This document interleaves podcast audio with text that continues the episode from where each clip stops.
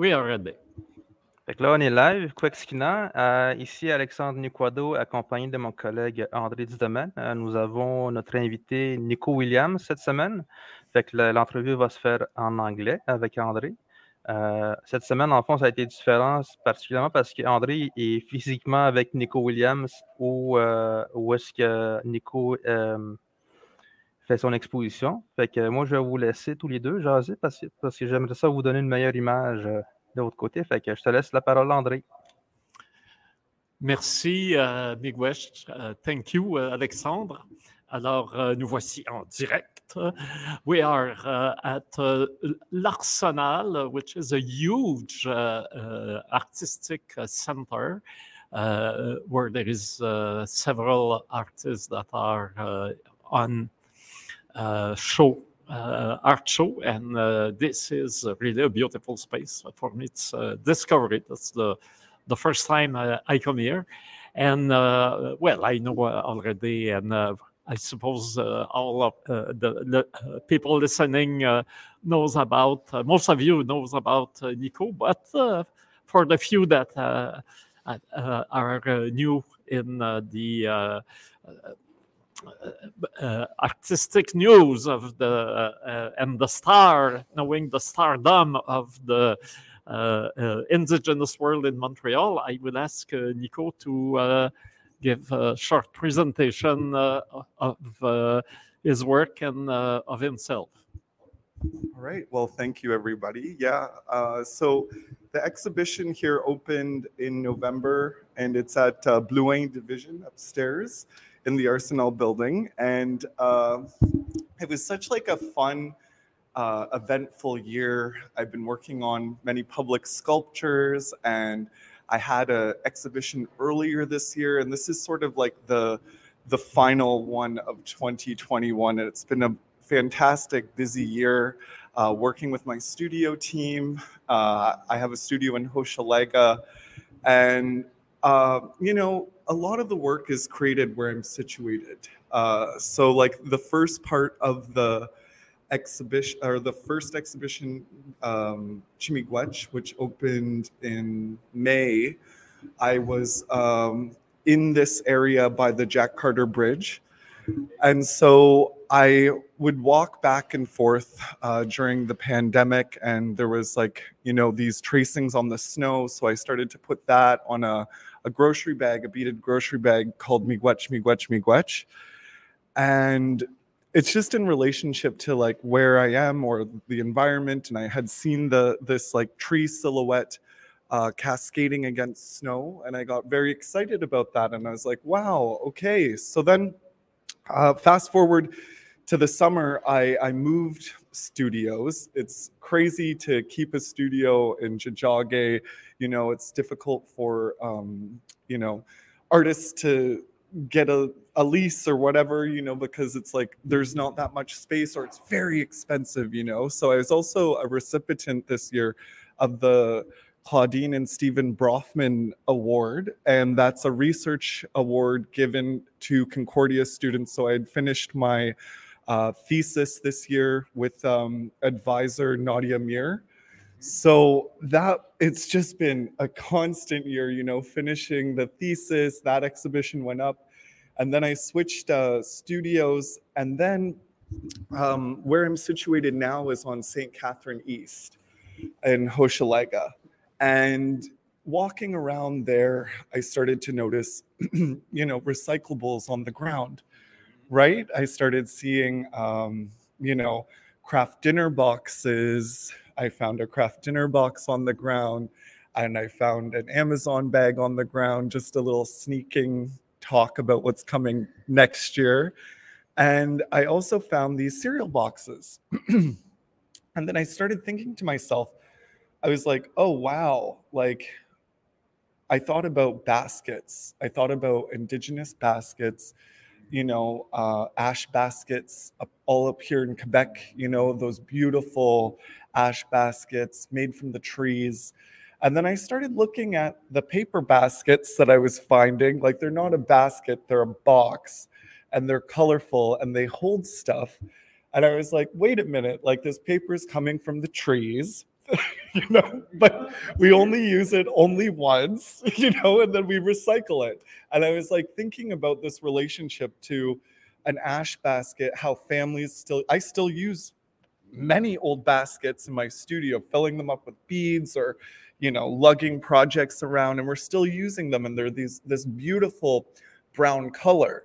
So when I started beading these, you know, sugar boxes, you know, these like wonderful colorful objects. I love the color of them. I'm so excited about the color. So then when I looked at these temporary sort of things that were recycling, I was like, I'm going to bead these. And then so I started stretching out lines of thread against the surface of these cereal boxes. And I just started, you know, picking up colors and really getting the right bead. You know, like this was crazy to do. I was going diagonal or horizontal and just choosing the right color, squinting my Mm-hmm. eyes, and really making sure that, you know, it gives the illusion of these objects that I'm finding out front of my studio on Hochelaga, like in, on St. Catherine Street. And then um, I like even here we had like a little strawberry and like just like making sure that we got the right color. And then I chose this brown backing and it reminded me of an ash basket, like an aged color of um, you know, like a basket that's a hundred years old. And then I we hand stitched all of them to these uh, stretched cowskin leather uh, canvases. And the reason why I because I could have got deer skin or caribou or buffalo, you know, but I wanted to really think about the relationship between, you know, um, colonial sort of enterprises and colonial commodities and thinking about you know everything in this cereal box here you know you have like different types of sugars coming in or you know different types of ingredients that aren't indigenous to this sort of you know place in which we're situated and they're all in these temporary boxes. Like we don't even know where those trees are coming from that are making up those cardboard boxes you know or the inks. So i really thought about how it's such a loaded object and then stitching it onto cowskin was sort of just like you know having that you know cows coming in you know onto the land taking resources from the land to feed them you know but it's not an indigenous animal to north america or quebec. You know we have all these we like deer and you know elk and caribou. And that's why i chose the cow skin. I was like the cow skin is going to be the base for these cereal boxes because already these mm. objects are loaded. And they're also you know they're all on like the communities because they are cheaper or if you're north they're very expensive. So thinking about these objects and how we can just see them we we know where they're coming from or you know what at the grocery store but we don't know where all the other stuff is coming from you know? And it's a, a comment on you know indigenous food sovereignty um, being able to you know go out and hunt and fish and think about that. So i think these objects are very loaded with that. And it's just loaded with sugar and color and has a lot of meaning and layers behind it. And then i sort of put it on this like stretched um, thing to put up on the wall because i thought it would really you know give that sort of view when people are in front of it. Um, but I guess you do need the artist to talk about it because they, they, they would never know if I wasn't talking about it like that. Uh, is it a kind of reversed uh, cultural appropriation? I think so, right? I think so, right? I'm taking I'm taking these objects and I'm using all of the, these colonial resources and making these objects, and they're they're like painting, but it's beads. So I'm also playing with that too. You know how painting is very in the dominant art culture and I've like, you know, put beads up, presented them like paintings. Their baskets deconstructed, stitched to the wall or the the canvas, yeah, cowhide cure uh, object. Yeah. Uh, uh, we know that Diamir has been uh, one of the first artists to reintroduce uh, beading in modern uh, art, Yeah. and it's fantastic now how it is uh, a, traditional craft is now uh, making uh, its own way through the uh, uh, uh, contemporary art uh, scene, and uh, uh, it's. I find it very interesting. I, uh, I see that you uh, something that is uh, more uh, I, I would say traditional uh, uh, Yeah. in a sense when uh, you take your Indian card and uh, Oh, you yeah. read it. Oh yeah. That's funny. That's, Yeah. that's really funny. Well, yeah, I, I thought about Mhm. also another thing about, you know, again, this this like exhibition is exploring sculpture as beads. Like there is Mhm. beadwork sculpture all throughout. And I thought about, you know, the Indian status card. And I make I've made like a couple of them already. I make one portrait a year. They're Mhm. always different uh, expressions.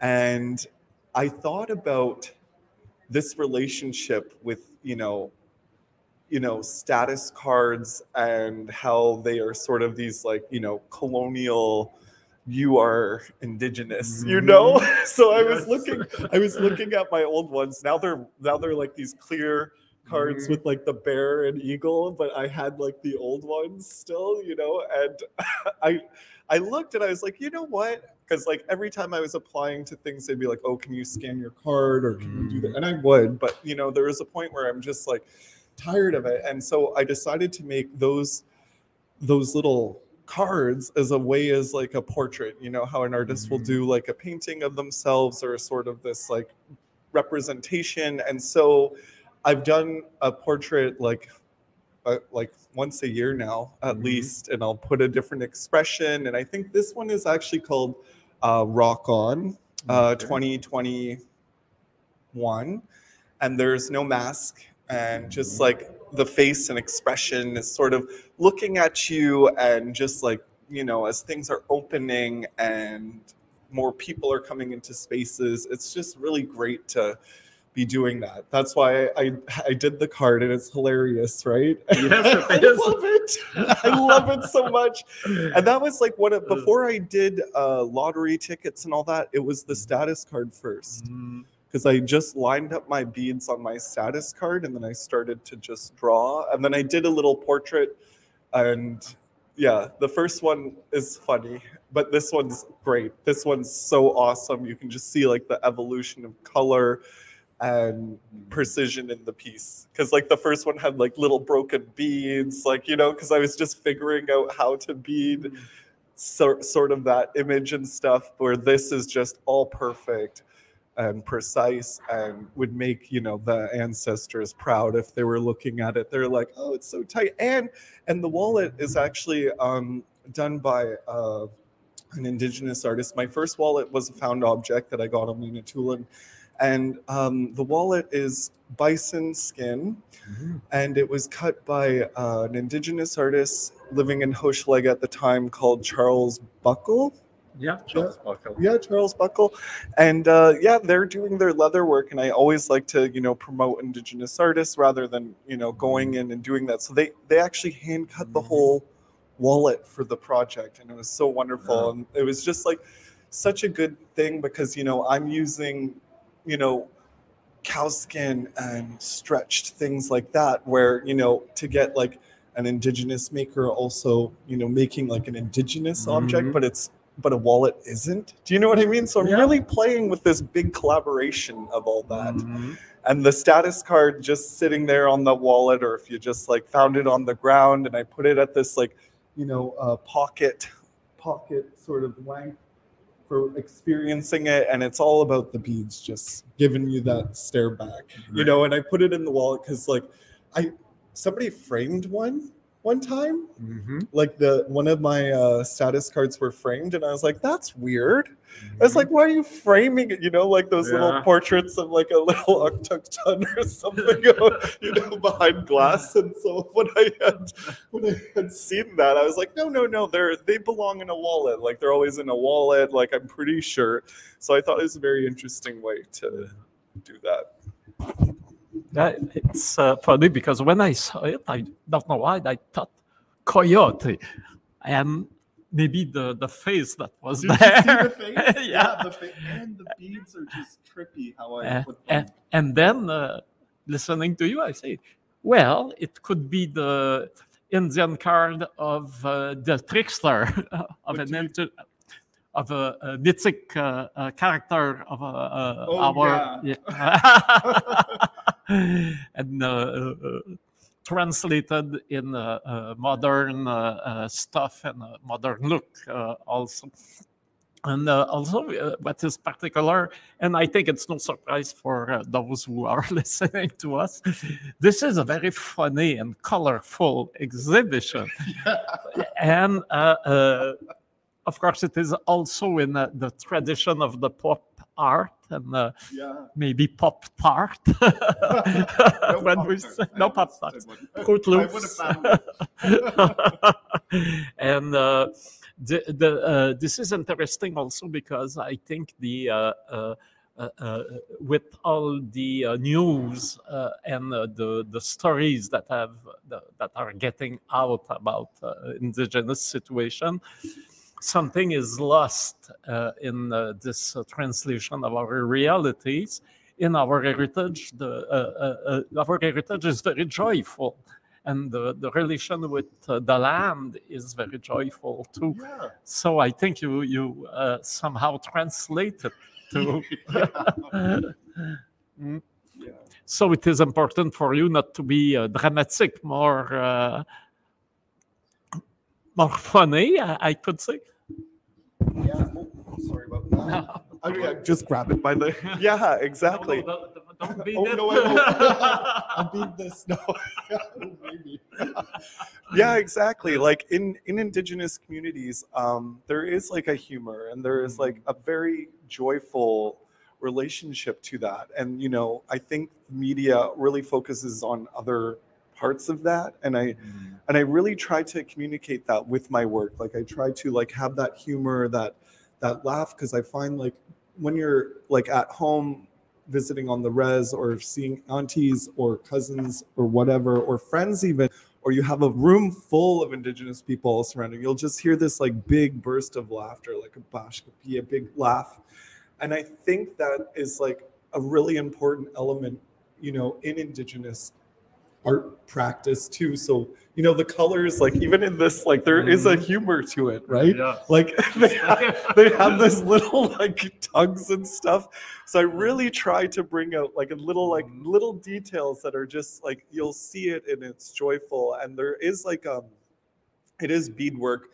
So when you are working with beadwork there is sort of like this like um magic to it when you're looking at it or Mm. experiencing it and when you go very small with the beads it becomes this very intimate thing that you can just really like it can like take your breath away when you're in front of it and it's very you know like the this practice it it's it's super indigenous like i was uh, doing this interview with people in venice Mm-hmm. and their ancestors were making hanks of beads for the merchants who were trading the land here Mm. in North America, and they were making the beads.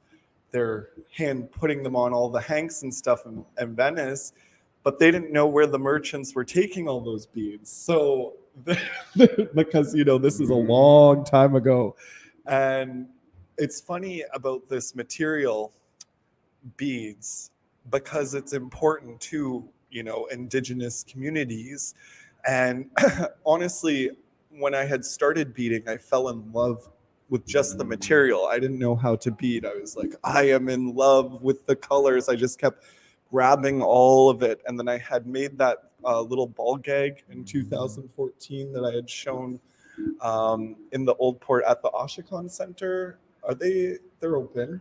Uh, no, they are no, Oh, no, longer no. open. It- Ashokan uh, Center. yeah, It was it was a center. Um, Plage to- Cartier. Yes.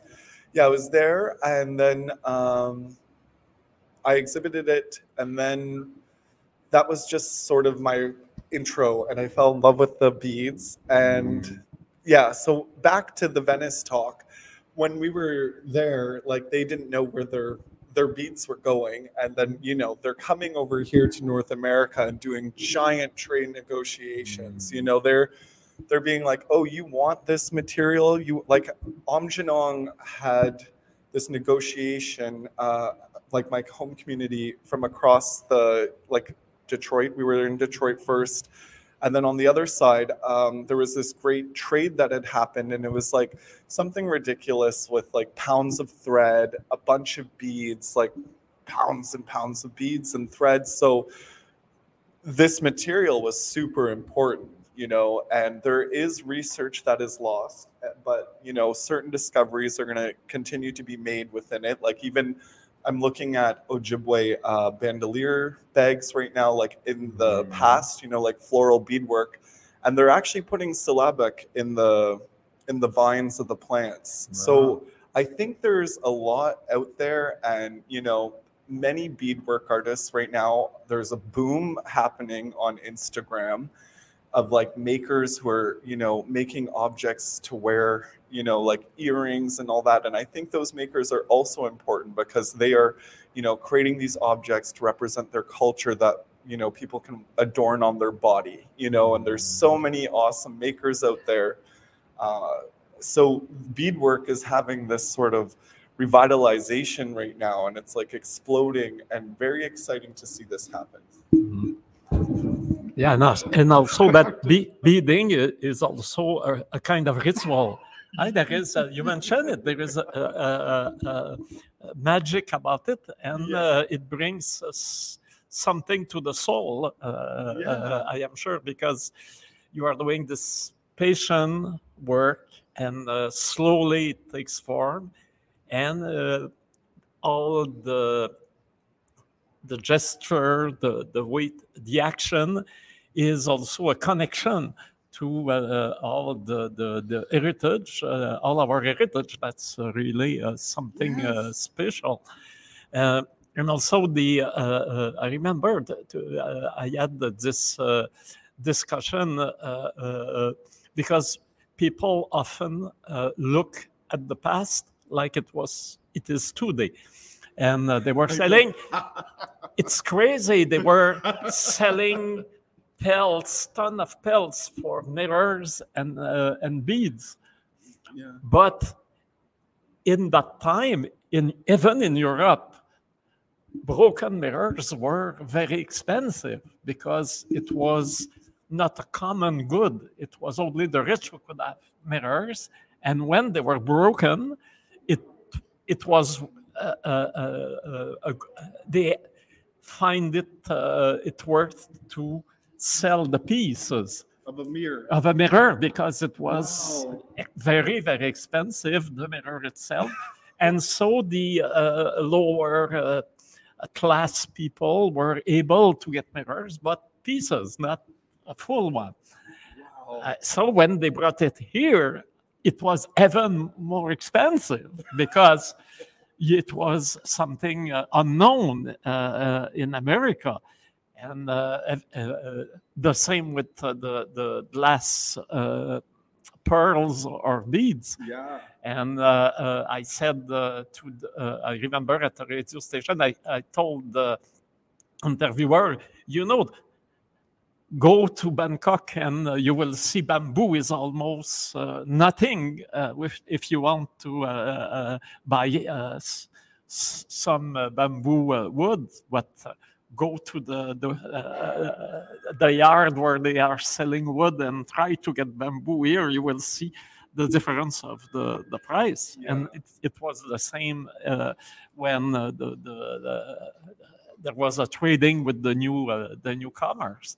So the and that's why it was made in Venice. It was a very specialized uh, uh, craft, and it's interesting uh, because it was like two traditions great uh, tradition that were coming from long ago that were that uh, uh, was, uh, there was a meeting between those two line of transmission uh, in uh, in Venice. When when was it?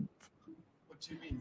The uh, in you were uh, when you, you were in Venice. Oh, I was right before the pandemic. Yeah, there was like it was it was such a year like I had I was invited out to uh, MIT, the Massachusetts Institute of Technology in Boston and I met with uh, Kate McKinnon who uh, organizes this um, beadwork group called the Contemporary Geometric Beadwork Team. And when I went there, I really connected with them and I got to meet uh, beaders from all over the USA. And then we were like, okay, let's go to like Europe and we're going to do some beading stuff there. And then I got to connect with like European beaders who are also using uh, glass beads and innovating it with like new discoveries. Uh, it's the more geometric stuff that I've done, and y- you've seen the stuff like the 3D beads, and they were like, "How are you doing this?" And like you know, a lot of it was just coming from you know different channels of inspiration.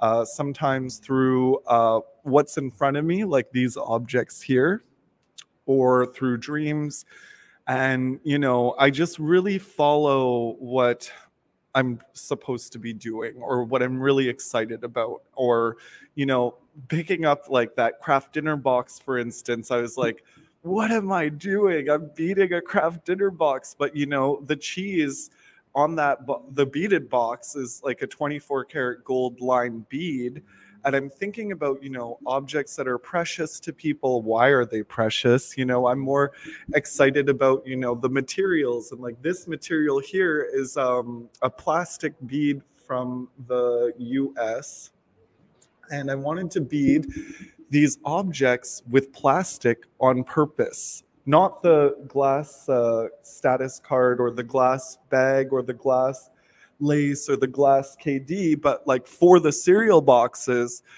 I was thinking about you know this material that uh, attracts children. You you find it in the children's store, and you know somehow I found the right colors that lined up with these boxes. You know, people are like, Nico, how did you find the right colors to get like the right little shadow? You know, and it was like this was another fun thing. I was like, how am I going to use these plastic beads that are made for you know children and how am i going to really innovate it? And you know this was again mm-hmm. taking another risk and i was like you know what? I'm gonna just do this. Like this is it, it, it attracts you know youth when they're in the sh- supermarket they'll be like oh buy the most colorful things you know and so it, it really worked it's very like bright and vibrant and you know again i just wanted to really think about not being stuck to just one material you know? So I'm, I'm trying to really start you know beading with other sort of things that are perfect cylinder shape and like even um, i'm working right now with Ludovic Boney in uh, quebec city and we're beading a large metal sculpture for outside. It's going to be unveiled june 2022 and it's going to be uh, 11 feet by 10 feet uh, beadwork.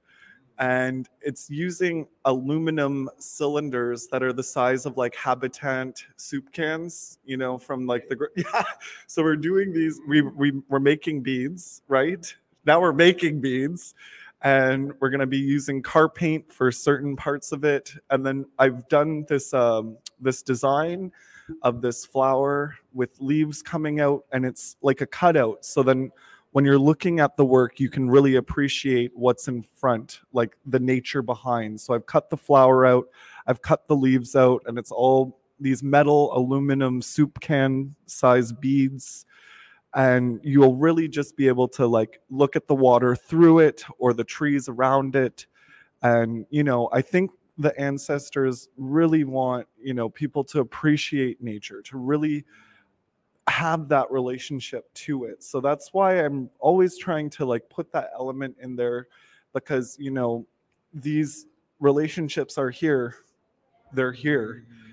And now it's just you know trying to get that other aspect, like really appreciating nature. Like, yes, we have our relationships with each other, um, but I also think that we need to really focus on our relationships with plants and animals. You know, I think this is a really important circle that has been practiced in Turtle Island forever, you know, and this res- this respect and this reciprocity of you know all cohabiting together and really thinking about you know not taking too much and you know thinking about you know supporting that ecosystem of all these things together. Because like even when you're talking about like the bamboo you know you can go to the dollarama and we everything's made out of bamboo on their wood section. Do you know what i mean? All that and it's like 50 cents or something. Well no it's a dollar. It's dollarama but you know where did those go or come from? You know like what community did we take those? And even right now with like all those freighters stuck up on like the the ocean surrounding us mm. right now right? Because they can't get in for the shipping and there's like oh there's going to be a shortage of resource and it's like well where where are those coming from? You know this is another comment you know like we should be able to sustain ourselves from like what is in front of us like you know uh, indigenous communities have been doing for such a long time. Yeah.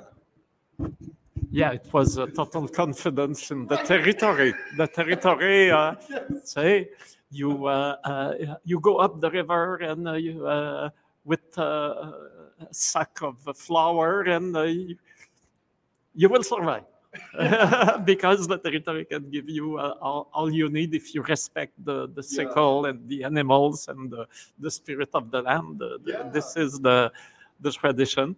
So uh, uh, we, I think uh, now uh, people are really excited and want uh, to see uh, your uh, your exhibition. So it is uh, 2020. Uh, easy to remember. 2020. 22nd, 2022. this is up Okay, so don't don't tell them because they will say, "Oh, we will see it Oh, yeah, tomorrow. come, we'll see it come, come. tomorrow. Come right now." yeah come right now and bring your children. It is Yeah, very. Yes, and it is funny, and there is other artists that have made crazy works that I am sure children will will uh, love. It's uh, it's not uh, the the the uh, uh, minimalist uh, gallery that often we have. Well, it's interesting too, but this one is all the the works around, and especially. Uh, Nico's uh, uh, work are really, really, really as we say, colorful, joyful, and we uh, uh, everybody is, welcome. Uh, this is called l'Arsenal, uh, and division Blouin Division. upstairs Yeah, yeah. When you come to the Arsenal, you have to go, to go upstairs, and uh, you will find. Uh, yeah, that's really huge. but it's just getting. Yeah. I didn't know that's the first time I come here, and I was amazed. Wow, how would I find Nico Williams in that big and huge place? Somewhere. Alors, euh, donc, euh, euh, euh, c'est une invitation à l'Arsenal, euh, 2020 rue Williams, pour voir euh, cette magnifique exposition. Là, on vous la montre pas, là, juste, vous avez juste droit à celle-là aujourd'hui. pour vous donner le goût de, de venir. C'est, c'est vraiment, euh, il y a quelque chose de tactile, de sensuel, de, ludique, de, de- de joyeux. Et euh, euh, comme je le mentionnais tantôt, les enfants vont sûrement adorer. Et en plus, il y a d'autres artistes ici qui se livrent aussi à des expériences euh, tout aussi euh, euh, follement colorées. Et c'est magnifique. C'est- très, très beau. And uh, the piece in uh, Quebec City, where, where, where, uh, it, where it will take place? Cartier, I think. Parc, Parc Ernest Cartier. I believe so. Okay, so Quebec is like, no, because it's like I have, with the French, I always have problems pronouncing it, but it's, yeah, Parcanis. It's like a, yeah. this beautiful little river. And uh, yeah, it's, it's Yeah. right there. It's like a, I think, 15 minute walk from downtown Quebec City. Like if you just go down that giant hill, and then you're there. Alors, quelque part vers la base ville, euh, on trouvera le parc Ernest Cartier. Et euh, c'est là que Ludovic, hein, Ludovic euh, Bo- Boney, oui, qui est. awesome. Yes, and uh, is uh, uh, this is uh, one that artist that is uh, uh, always working big. Oh yeah, so yeah, Ludo's gonna help it get really big. So Okay, so that will be the next project. You are working on it now. yes, we're working on it now, and uh, yep, keep your eyes peeled for it.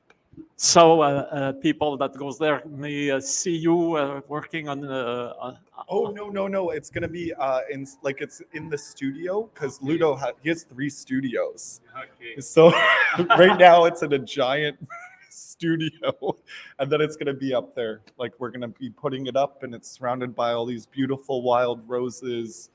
Uh, yeah, it's gonna be fun.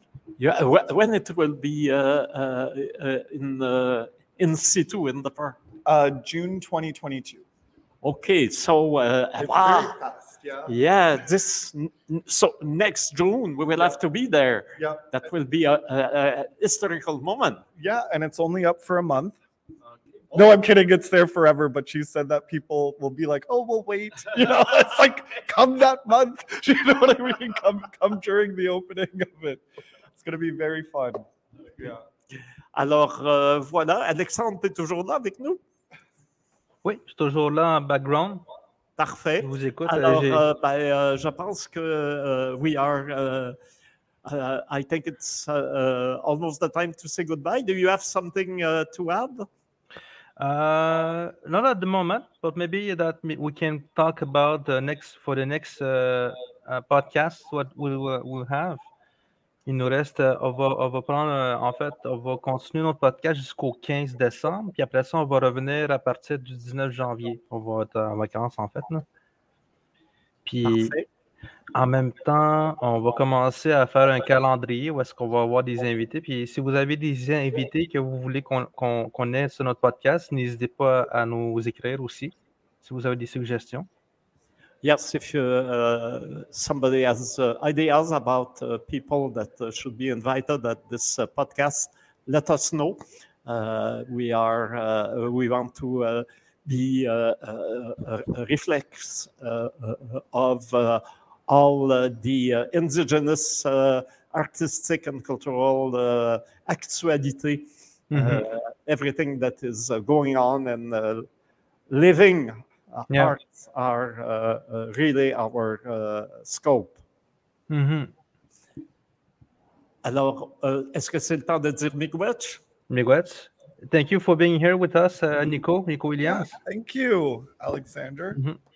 OK, alors, euh, on vous rappelle, 2020 rue Williams, c'est près de, c'est quelque part à Petite Bourgogne, près de le Griffintown. Euh, vous trouvez facilement via Google euh, ou métro euh, Georges Vanier. hein. C'est- une belle petite marche de, de 5 minutes euh, du métro. Ouais. Alors, euh, et ça vaut le coup. hein. Alors, euh, on vous invite à, à venir euh, voir ce- cette, cette magnifique exposition, puis découvrir le lieu aussi, l'Arsenal, pour ceux qui ne le connaissent pas. J'ai partagé le lien du site euh, Line Division, puis le Google Maps aussi pour, le, pour comment s'y rendre. Parfait. Alors, on se dit à mercredi prochain, Ouais. next Wednesday. Miigwech, ouais, c'est ça, à mercredi prochain. Parfait. Mataché. Matsushi.